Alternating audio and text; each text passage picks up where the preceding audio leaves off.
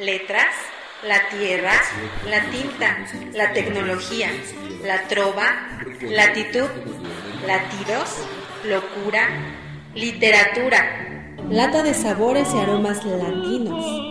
La belleza latina. Latinos. Letra L. Latin Time.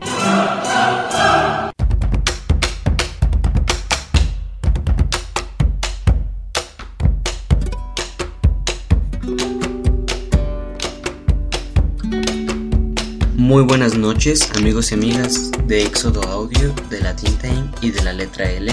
Yo soy Ezra Alcázar y estamos una vez más aquí para platicar del boom latinoamericano y continuar con nuestro especial de Mario Vargas Llosa. Eh, les había comentado la semana pasada que íbamos a dedicar más tiempo a Mario Vargas Llosa porque, eh, como todos ustedes saben, el año pasado, 2010, Mario Vargas Llosa recibió el Nobel de Literatura y pues ya se viene se vienen las fechas en las que se dan los nuevos premios y como siempre sucede pues pasará a segundo plano el escritor que lo ganó el año pasado para que alguien nuevo inunde las librerías. Entonces pues aprovechando y dando algo de promoción a, a Mario Vargas Llosa más de la que ya tiene pues decidimos el equipo de Latin Time que daríamos algo de tiempo extra para Mario Vargas Llosa. Hemos estado platicando de su biografía muy detalladamente y esto es por algo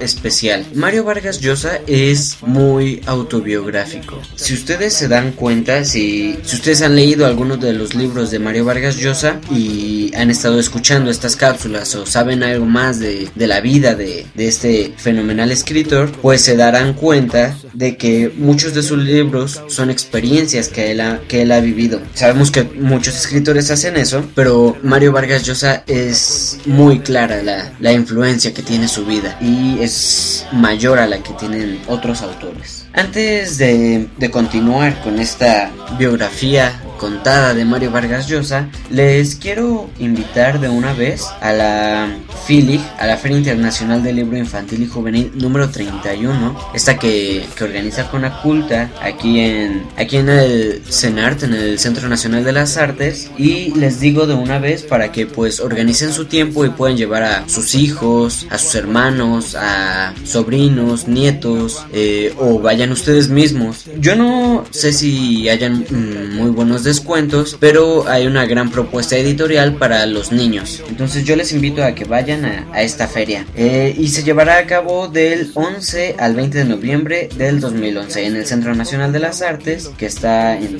Río de Churubusco y la calzada de Tlalpan, claro, de la Ciudad de México. El metro más cercano es el de General Anaya de la línea 2 del metro. Los horarios serán de 10 a 20 horas y por supuesto es una entrada libre. A, aparte de la gran propuesta editorial para todos los pequeñines, eh, pues nos ofrecen a autores para pequeños que estarán ahí y algunos autores para grandes que estarán de visita y algunos conciertos que siempre hacen y pues que no hace mal ir a ir a escucharlos. Pues vamos a empezar. La vez pasada nos quedamos en una parte en la que Mario Vargas Llosa se, se casa con su tía, con la tía Julia, se va a París, cumple su sueño de viajar a París en el año de 1958. Entonces, ya estando en París, después de un vuelo de 30 horas, eh, Mario logra su sueño, pues como, como él lo dice, acababa de llegar a la ciudad de su vida. Eh, tanto fue el encanto por París que surgió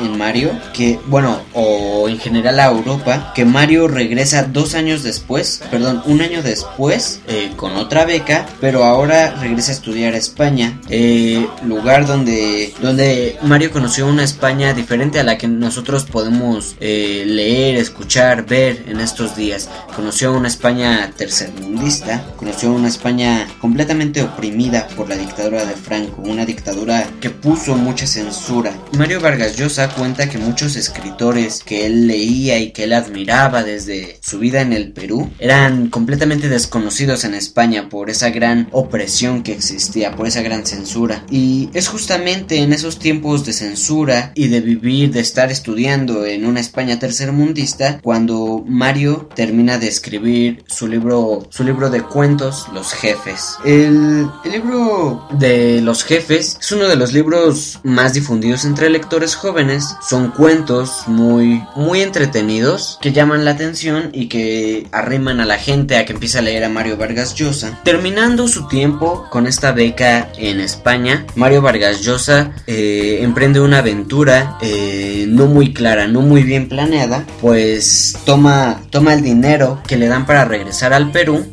estaba viviendo en España con Julia y se va a vivir a París, él esperando una, una beca que había pedido a la UNESCO. Eh, finalmente no le dan la beca de la UNESCO. Mario está escribiendo furiosamente La ciudad y los perros, pero no recibe esa beca. Entonces los tiempos difíciles empiezan en París para Mario Vargas Estando en París, pues las cosas no fueron nada fáciles porque Mario empieza con trabajos extremos, por así decirlo. Toma un trabajillo que le dan en la, en la universidad donde estaba dando unas clases, una escuelilla donde estaba dando clases, que se trata de recoger, de recoger periódicos y llevar y venderlos. Ese era su trabajo. Eh, un trabajo pues que no le daba muchos recursos, pero con eso estuvo sobreviviendo un rato, un rato hasta que consigue un trabajo en la radio televisión francesa.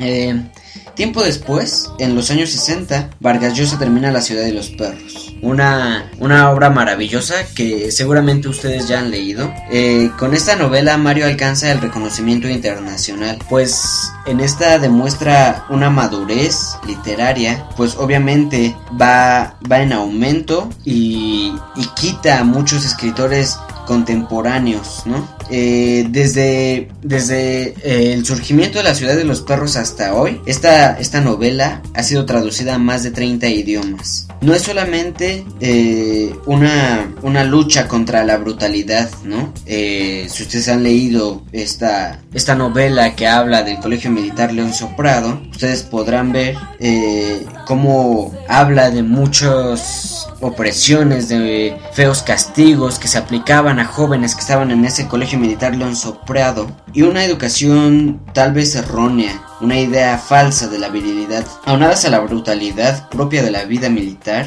a lo largo de las páginas de esta extraordinaria novela, eh, la vehemencia y la pasión de la juventud se desbocan hasta llegar a una furia, una rabia y un fanatismo que anulan toda la sensibilidad.